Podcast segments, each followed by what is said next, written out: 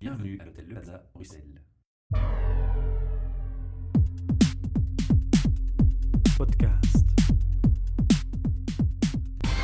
Bienvenue pour un nouvel épisode du podcast HR Meetup sur le thème des ressources humaines, un projet sponsorisé par Talent Square, Transforma Bruxelles, espace de coworking et innovation center, et notre hôte, le Plaza Hotel Bruxelles. Autour de la table, je retrouve Caroline Gazia, Bonsoir.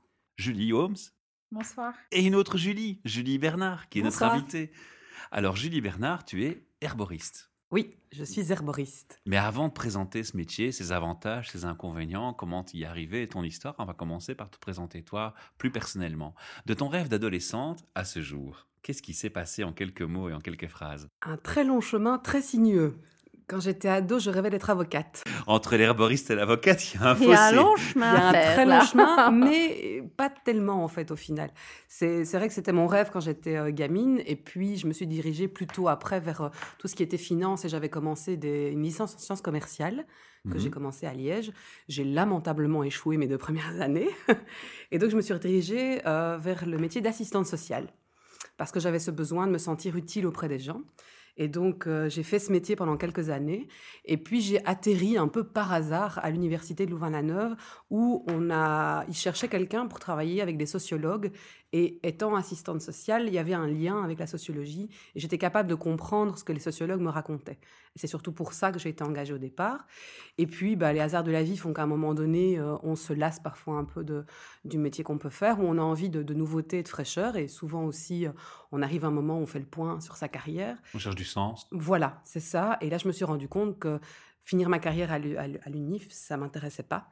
J'avais envie d'autre chose et de retrouver ce côté euh, utile pour les gens. Quand tu dis finir ma carrière, t'es pas très âgé. Hein, non. Non, j'ai 35 ans, donc ça va. Je voulais pas demander ton âge, mais je voulais quand même préciser que t'étais pas en fin de Oui. carrière. Mais je voulais pas euh, finir comme euh, je voyais ces dames qui étaient pensionnées de l'université, mais qui continuaient à venir travailler bénévolement. Et je me suis dit, ça, c'est pas pour moi. D'accord. Et donc là, j'ai fait un peu le point sur euh, mes envies surtout. Et là, je suis retombée sur la- le métier d'avocat. Donc je me suis retrouvée devant un choix à un moment donné, un peu par élimination, entre avocat et herboriste. Et repre- quoi, reprendre des études d'avocate? Reprendre des études. Et herboriste aussi. J'ai repris des études d'herboriste euh, il n'y a pas si longtemps que ça, en fait. Et, euh, et donc là, mon compagnon m'a dit une phrase qui m'a fait décider, enfin, qui m'a fait prendre cette décision d'aller vers lui, c'est l'herboristerie. grâce à lui que t'es là alors. Oui, il m'a dit, Julie, avocat, c'est un métier de la ville. Et pour moi, ça a été la phrase qui a vraiment, euh, qui, qui- c'était la métaphore qui, est- qui m'a permis de, de me décider. La métaphore Parce de trop. que, oui, parce que j'ai ce besoin du contact aux choses vraies. Et donc ce contact à la terre, à la nature, à la campagne, même si je suis au final pas très loin de Bruxelles, je suis à 15 minutes en voiture dans l'entrée de Bruxelles, je travaille beaucoup sur Bruxelles, mais j'ai ce besoin de retour à la terre au quotidien. Mhm. Et donc ça, c'était le choix de l'herboristerie qui s'est imposé. Donc études d'herboristerie, Oui, j'ai repris des études. en- comment ça se passe et où en fait? J'ai repris des cours du soir et- a- ici à Bruxelles, euh, à Uccle. Et euh, Hmm. donc, je venais deux soirs par semaine, en plus de mon, de mon boulot à côté. Et euh, j'ai fait ça pendant deux ans et j'ai fait des formations complémentaires parce que Les études de base, pardon de t'interrompre, c'est deux ans. c'est deux ans et c'est un diplôme de chef d'entreprise en herboristerie. Donc, c'est un diplôme qui combine la gestion et les, les matières propres à l'herboristerie. Et donc, voilà, mais j'ai fait d'autres formations parce que pour moi, c'était pas suffisant. C'était juste un effleurement de la matière, mais je voulais des choses plus profondes. Ils exigent un bagage spécifique pour commencer ce- ces études du cours du soir. Il faut un certain diplôme de base. Diplôme d'humanité. Voilà, ok. Mm. Petite précision étant faite, c'est important. Ouais. Julie, tu avais une question Oui, comment est-ce que toi tu définis l'herboristerie? L'herboristerie, pour moi, c'est l'utilisation des plantes médicinales ou des dérivés des plantes médicinales dans un souci de santé en, en premier lieu. Après, moi, j'ai élargi parce que je m'occupe d'autre chose que la santé. J'utilise des plantes qui sont des plantes de chez nous dans un but de santé, mais aussi dans un but de bien-être, parce que je travaille en cosmétique naturelle aussi, et je fais de la cuisine avec les plantes sauvages. Donc j'essaye en fait au final de donner euh, un aperçu aux gens de ce qu'on peut faire avec ce qu'on a chez soi et ce qu'on a dans son petit jardin, parce que j'ai un tout petit jardin. Et donc je leur montre qu'avec un petit jardin, on peut faire beaucoup de choses. et, et ton petit jardin est, est composé de quoi? Qu'est-ce qu'on peut euh, tout savoir euh, chez nous? Il y a beaucoup de choses. Surtout la cosmética. Ah oui, mais j'ai justement fait une porte ouverte il y a euh, quelques semaines et ben, rien que pour cette porte ouverte, j'ai fait l'inventaire des plantes qu'il y avait dans mon jardin, des plantes utiles. Donc que ce soit euh, herboristerie ou cosmétique ou culinaire, euh, j'en avais plus de 80. Mais est-ce que toutes les plantes ne sont pas utiles? Mais moi, je pars du principe qu'une mauvaise herbe est une herbe dont on n'a pas encore découvert les vertus. Donc pour moi, il y a Ma toujours une utilité. orientée. Voilà. C'est la petite phrase que je mets sur mon site et qui, c'est pas de moi, c'est Emerson qui l'a, qui l'a dit un jour. Tout à fait. Et pour moi, elle est, euh, elle est vraiment parlante et elle me guide dans mon travail au quotidien. Et, et quels sont les incontournables pour faire ses premiers pas dans l'herboristerie? Ben, je vais vous parler de mes plantes préférées à moi, que j'avais déjà dans mon jardin. Et là, c'est la- la passion qui va Ah parler. ouais, la mélisse, ça c'est ma plante préférée. Donc c'est une plante euh, qu'on peut utiliser pour plein de choses parce qu'elle est euh, au niveau médicinal, elle travaille sur le système nerveux. Donc elle est, euh, c'est une plante qu'on dit apaisante du système nerveux. Donc elle va déjà être très intéressante pour les gens qui ont du mal à dormir, sont stressés, ont de l'anxiété, tout ce genre de choses là, c'est vraiment très utile. C'est une plante digestive, donc qui aide vraiment à calmer les gens qui ont des problèmes de digestion. Ça, c'est un autre aspect santé. C'est une plante qu'on peut utiliser euh, dans des préparations de cosmétiques et c'est une plante qu'on utilise en cuisine aussi. Donc ça, ça c'est ma plante préférée. Ok. Après, vous avez plein d'autres choses. Il y a la menthe qu'on utilise beaucoup, euh, la bourrache, il y, a, enfin, il y a plein de choses. Alors, une question, une question pour rire, mais la petite boutade a, a un sens. Tu verras qu'elle est, elle est très logique. J'imagine que si tu as envie de planter du cannabis, c'est pas autorisé. Non c'est pourtant une plante qui a une Médicinale, utilité, qui a, oui. qui a, qui a, paraît-il, des vertus médicinales? Ça se discute ou ça se discute pas, c'est toi qui me le Tout diras. fait, oui. Donc, ce que je- pourquoi je lance cette boutade? J'imagine que ce métier est aussi encadré légalement. C'est-à-dire que tu as dû apprendre aussi que certaines plantes ne sont pas Ouais. autorisées dans le jardin de Monsieur Tout le Monde. Ouais. Et la deuxième remarque qui suit celle-là directement, c'est quand tu entends des grandes sociétés, des firmes internationales puissantes qui obligent à, à utiliser certaines semences et graines plutôt que d'autres, c'est aussi interpellant. Peux-tu nous donner ton avis sur ces deux Ouais. points, puis on retournera sur ton, ton parcours et le détail du métier? Donc je vais rebondir sur la première partie. Donc où le métier est encadré, légal. oui et non. C'est-à-dire qu'effectivement, il y a ah, des décrets qui définissent les plantes qui sont autorisées à la vente en Belgique. On a de la chance, parmi les pays européens, on est dans les pays qui autorisent le plus de plantes. Donc euh, c'est déjà euh, quelque chose de bien. Niveau légal aussi, j'ai la chance de pouvoir travailler en tant qu'herboriste, parce qu'il y a beaucoup de pays où le métier d'herboriste est interdit. Je veux dire, l'herboriste, le fait d'être herboriste ne t'exempte pas de certaines lois, Non, comme le tout. fait d'interdire de, de la culture de cannabis, par exemple. Tout à fait. D'où la boutade. Voilà, tout à fait. Ok. Maintenant, là, effectivement, dans le cas du cannabis, il y a autre chose, mais il y a plein ouais, d'autres plantes qui sont interdites à la Ah, Il y a vente. le pavot aussi, je pense, non? Euh, ça dépend, parce qu'il y a le pavot de Californie qu'on utilise en herboristerie. Donc ça, on peut, on peut utiliser. Maintenant, le pavot, au sens où on l'entend, effectivement, ça, je ne Voilà, suis pas autorisée à, à la cultiver, à la vendre. Mais tout ça, c'est dans les- à l'école qu'on l'apprend, dans Oui. cette formation aussi? on apprend à décrypter les décrets et à se tenir au courant des décrets à ce niveau-là. Maintenant, le revers de la médaille, c'est que la profession n'est absolument pas protégée. Donc n'importe qui peut se dire herboriste aujourd'hui. Donc Sans vous, faire demain, formation. n'importe qui de, de vous trois peut se dire demain, je suis herboriste et, euh, et je vais soigner les gens. Voilà. Julie, t'en penses quoi? Ça peut être sympa, non? Travailler avec Mais- moi. Mais, Mais- justement, à ce sujet-là, comment est-ce qu'on se fait Elle est clients? intéressée. Comment est-ce qu'on développe sa clientèle? Quel type de client euh, s'oriente vers vous? Bah, il n'y a pas de secret, c'est une histoire de réseau au départ. Donc, euh, Donc ici, euh, si, si on reprend, pardon d'interrompre, tu as fini tes études, tu as fait tes deux ans, et là se pose la question justement de- d'aborder les premiers clients, les premiers contacts. Mais déjà, pendant mes études, j'ai fait des choix qui orientaient ma carrière aussi. Donc, j'ai- je devais effectuer des stages pendant ma, ma formation. J'ai très bien choisi mes stages. Je savais où je voulais aller, chez qui je voulais faire mes stages, et j'ai tout fait pour des les noms, hein, avoir. on le fera de la oui, pub, bien hein. sûr. Ben, le, mon premier stage, c'était chez une personne qui a une herboristerie en ligne, qui en plus habite tout près de chez moi, et qui développait ce, concept assez nouveau d'herboristerie en ligne. Elle n'a pas de magasin physique, et elle fait du conseil client à distance et de la vente à distance. Donc ça, je trouvais ça très intéressant. Et mon deuxième maître de stage, euh, c'est euh, Philippe Andriane, qui est un des herboristes les plus connus en Belgique et qui avait fondé à l'époque euh, la marque Herbalgem, qui est en fait une marque qui a développé le principe de la gémothérapie. Donc en fait, ce sont les, la thérapie par les macérations de bourgeons. Mhm. Donc on part du principe qu'on va aller chercher les cellules pas encore différenciées dans le bourgeon, qui sont beaucoup plus puissantes que les cellules déjà différenciées dans les différentes parties de la plante. Donc je voulais aller chez lui parce que je savais que lui pouvait m'apprendre énormément de choses et que si il approuvait ma manière de travailler, j'aurais son soutien. Ce qui est le cas aujourd'hui et ce qui m'a beaucoup apporté dans mon travail. Il m'a fait rencontrer les bonnes personnes au bon moment. Et donc là, ça fait un an à peu près que je me suis lancée et ça ne fait qu'évoluer. Pour les cours, pour revenir aux cours, il y a beaucoup de chimie, de biologie moléculaire, chimie moléculaire.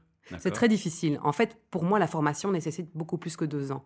C'est quelque chose euh, d'extrêmement compliqué quand on n'a pas ou quand on n'a plus en tête le bagage euh, scientifique d'humanité. C'est très lourd comme formation et pour moi, cette formation devrait durer trois voire quatre ans et être beaucoup plus complète en fait.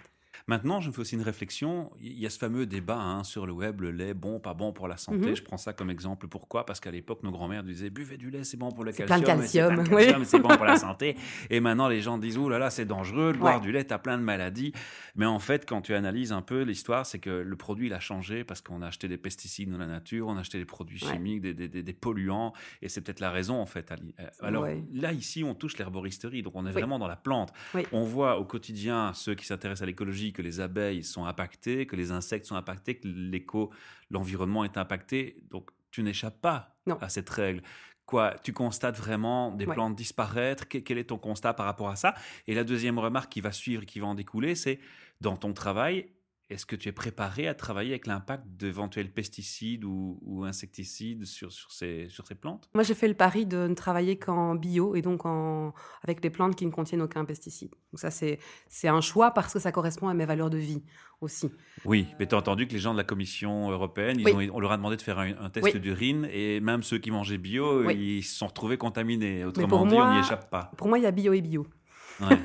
Il y a du bio à deux vitesses. Donc moi, mon, au niveau de mes choix de vie et de mes valeurs propres, je consomme du local, du proche euh, au niveau de- de- des, des producteurs. Donc moi, je vais acheter principalement auprès des producteurs locaux. Donc je consomme bio de saison, local. Enfin voilà. Donc j'essaye de mettre ensemble un maximum de facteurs qui me garantissent ça. Et je fais, voilà, et j'essaye d'être cohérente parce que du coup, si je n'applique pas ça dans ma vie, je peux pas l'appliquer dans mon boulot.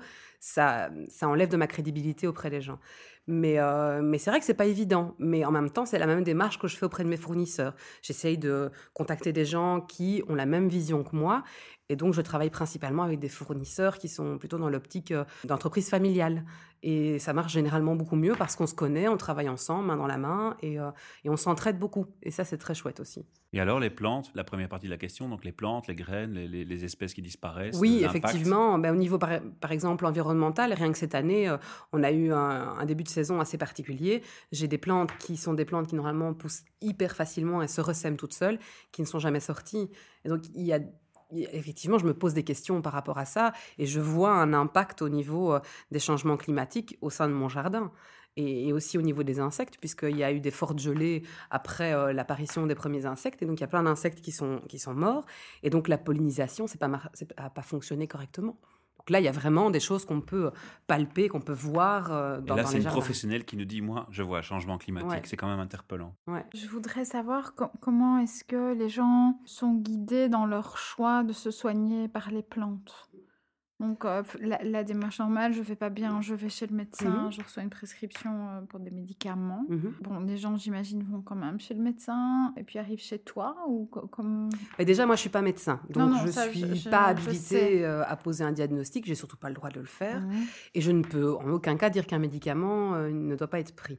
Donc moi, j'essaie plutôt de travailler main dans la main avec les médecins. J'ai la chance d'avoir pas mal de médecins autour de moi qui sont sensibles à la, à la phytothérapie. D'accord, donc tu es en contact avec le monde Je connais quelques médecins, oui, et donc en général, je viens essayer de compléter le traitement médicamenteux. Soit pour donner un effet plus rapide, soit pour pouvoir aider à supporter les effets secondaires des médicaments. Parce que ça, on les oublie Ah oui, souvent.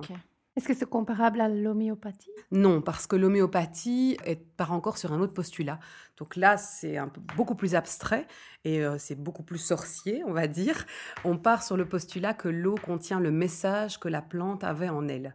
Parce qu'au niveau moléculaire, il n'y a plus de principe actif dans la préparation d'homéopathie. Donc on part sur le principe que c'est le message qui est transmis par l'eau. Et l'homéopathie est réservée aux médecins. Donc il n'y a que les médecins qui peuvent euh, C'est faire logique? Bah, au final, non, puisque les médecins avancent souvent le problème de la présence de principes actifs dans certaines préparations d'herboristerie, alors que dans l'homéopathie, il n'y en a plus.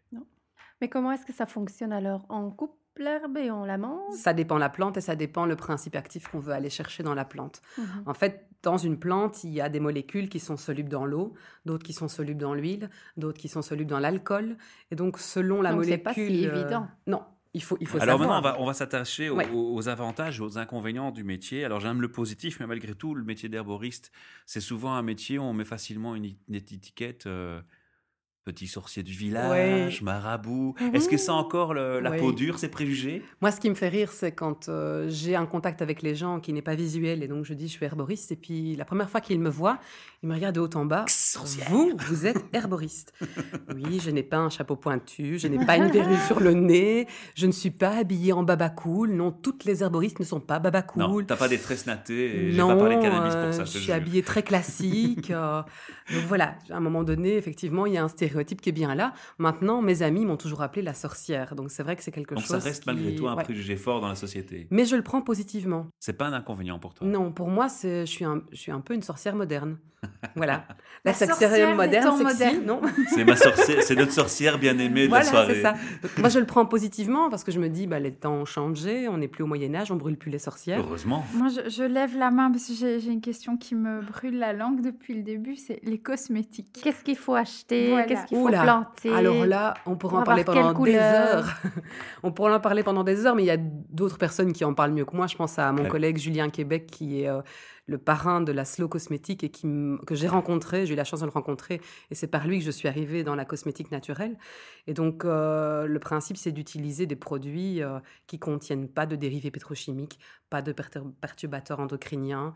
euh, Et ce genre de choses-là. Donc, on va aller euh, vers des choses que nos grands-mères faisaient. Et, Ce sont quoi Des crèmes de jour on peut aller vers des crèmes de jour, des shampoings, des gels douche, du dentifrice, du déodorant.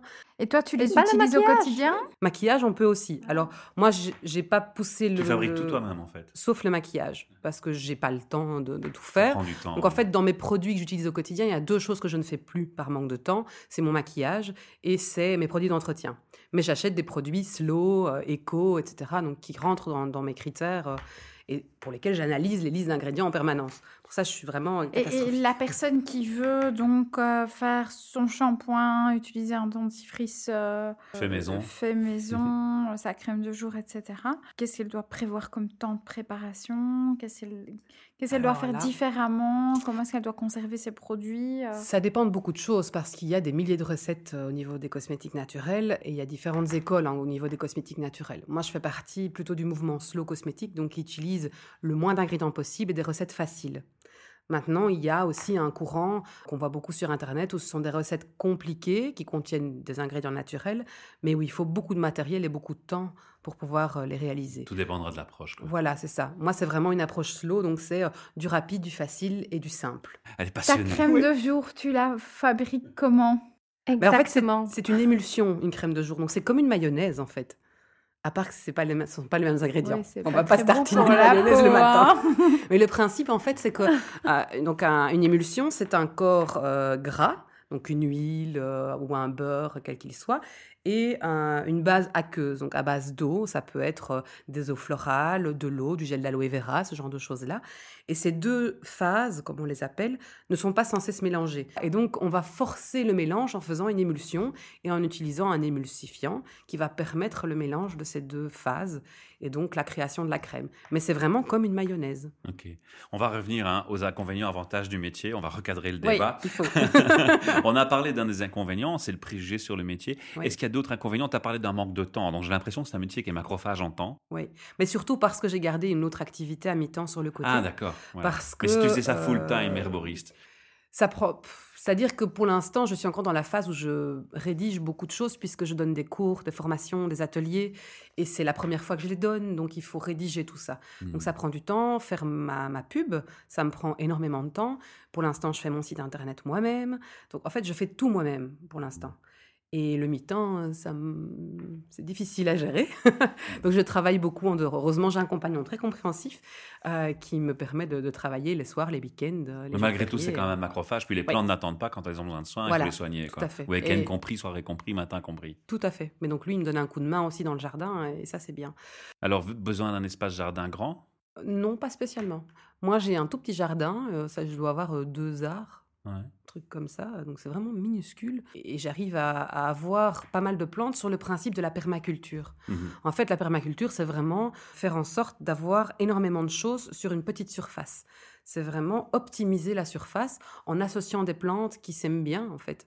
Donc, on va mettre, par exemple, au pied d'un petit fruitier, comme le cassis, qu'on utilise en herboristerie, on va mettre une autre plante médicinale qui permet de fixer l'azote dans le, dans le sol, comme la consoude, qui sont deux, plantes qu'on utilise, et on va les associer pour qu'elles se boostent l'une l'autre, en fait. T'as pas besoin de jachère T'as pas besoin de faire un temps de repos pour ta Non, terre parce que j'utilise euh, ce qu'on appelle des engrais verts que je Voilà, fabrique ok, moi-même. Je plante des engrais verts aussi à la saison morte. Donc je vais, euh, je vais planter des graines euh, de, de choses qui vont simple, bêtement d'elles-mêmes aller alimenter le sol. Donc aussi les recettes de grand-maman, récupérer les, les excréments de pigeons mélangés à l'eau. Ce sont les meilleurs. J'ai des poules aussi qui se baladent dans Ça- mon ça jardin aide, en liberté. Et mes poules vont gratter euh, mon espace de culture, Oui. vont chipoter dedans. Mais ça, ça marche mieux comme ça. Ouais. Parce qu'elles vont aller euh, faire ce que la nature fait, en fait. Alors, on va terminer avec les avantages du métier. Oui. Quand même, une note positive pour terminer à la Oui. fin. Dis-nous, tous les avantages du métier, qu'est-ce que tu y vois comme avantage À part le fait que tu sois passionné et que c'est ta passion en premier? Oui, c'est le premier avantage. Euh, L'avantage, le deuxième avantage, c'est que ça permet de rester en contact pour moi avec des choses euh, vraies, des choses simples. Ça permet de, de rencontrer plein de gens super intéressants et super intéressés. Donc il y a beaucoup d'échanges en fait. C'est ça que j'aime dans mon métier, c'est qu'il y a énormément d'échanges. Puisque moi j'ai décidé de ne pas avoir de magasin et de ne pas commercialiser mes plantes, moi je fais vraiment de la transmission de savoir et de savoir-faire. Et ça, c'est vraiment euh, pour moi le, top dans mon boulot. C'est vraiment ce que je préfère. Tiens, le profil de tes clients, c'est que peace and love J'exagère les clichés volontairement ou c'est monsieur tout le monde Non, parce que j'habite dans une région, euh, le Brabant wallon, où il y a beaucoup de bobos. Ils sont pas très love. Non, c'est une, c'est une région. Non, mais c'est une euh, boutade, c'est juste pour illustrer. Oui, mais c'est vrai, c'est un petit peu l'étiquette qu'on qu'on met sur ce genre de choses. Non, j'habite une région où les gens, euh, je pense que c'est un public assez particulier. Mon avantage, c'est que je suis issue de la région, donc je connais, je connais bien les gens qui habitent là. Mais ce sont des gens qui, euh, parfois, sont au-dessus de ces considérations et ne, ne palpent pas très bien quels sont les enjeux de, de ce genre de choses. Et le fait de les rencontrer une première fois, De leur expliquer. voilà, ils, ils écoutent parce que j'ai pas le look euh, hippie, euh, Hmm. j'ai pas euh, Ça passe les mieux. quoi. dans, la dans les cheveux. Voilà. Mais franchement, c'est c'est- c'est une de mes forces aussi, c'est d'être physiquement semblable à eux. Ouais. Et donc, du coup, ils s'in- ils s'intéressent. Euh, quand j'ai fait ma Ça paraît ouverte- plus accessible peut-être. Oui, voilà. Quand j'ai Ouais. fait ma porte ouverte il y a quelques semaines, j'ai des voisins qui n'avaient jamais compris ce que je faisais comme métier, qui ont osé passer la porte et qui se sont, se sont dit Ah, mais c'est intéressant ce que vous faites. C'est quelque chose que tu recommanderais à beaucoup de gens de faire ce métier? Euh, oui et non. Non, parce que sinon je vais avoir trop de concurrents. Ouais. non, mais je le vis pas comme une concurrence, donc ça, c'est c'est ça l'avantage. C'est un métier où on peut bien gagner sa vie? Non, D'accord. soyons C'est- clairs. Mais non, mais c'est important de préciser aussi Non, pour celui qui y sont. que- C'est pas pour ça qu'on le fait. Voilà, On je fait par passion. je pense que c'est un métier où déjà, si on veut bien gagner sa vie, il faut beaucoup de temps, ou alors il faut pas être vraiment entier dans son métier. C'est vrai qu'on peut, euh, on peut tout à fait commercialiser des plantes qui viennent de l'autre bout de la planète et qui sont très rentables. Moi, mon choix, ça a été de rester euh, dans du local parce que je je j'ai envie de favoriser ce qu'on peut faire chez nous.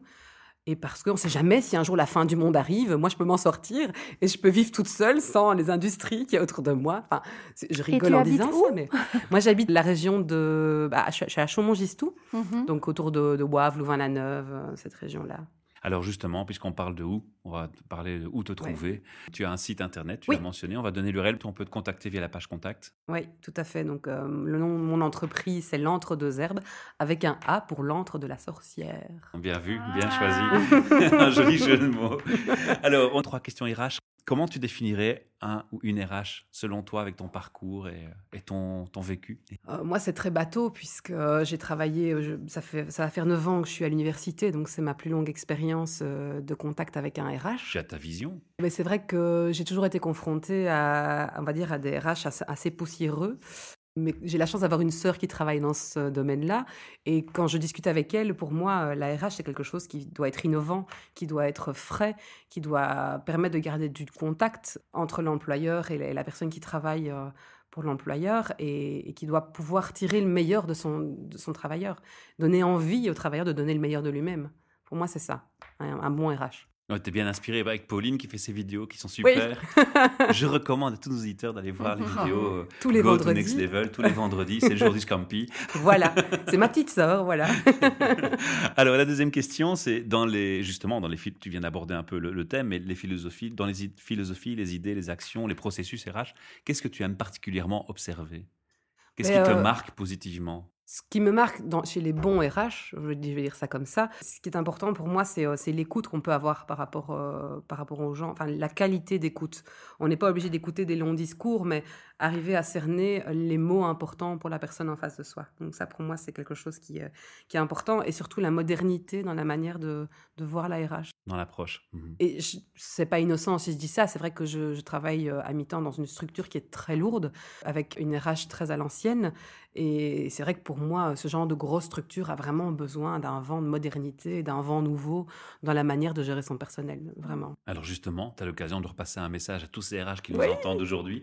Lequel serait-il? Ben, C'est surtout ça, c'est que la RH a évolué, que c'est plus euh, comme il y a 30 ans où on devait simplement euh, bouger des pions et les mettre aux bons endroits.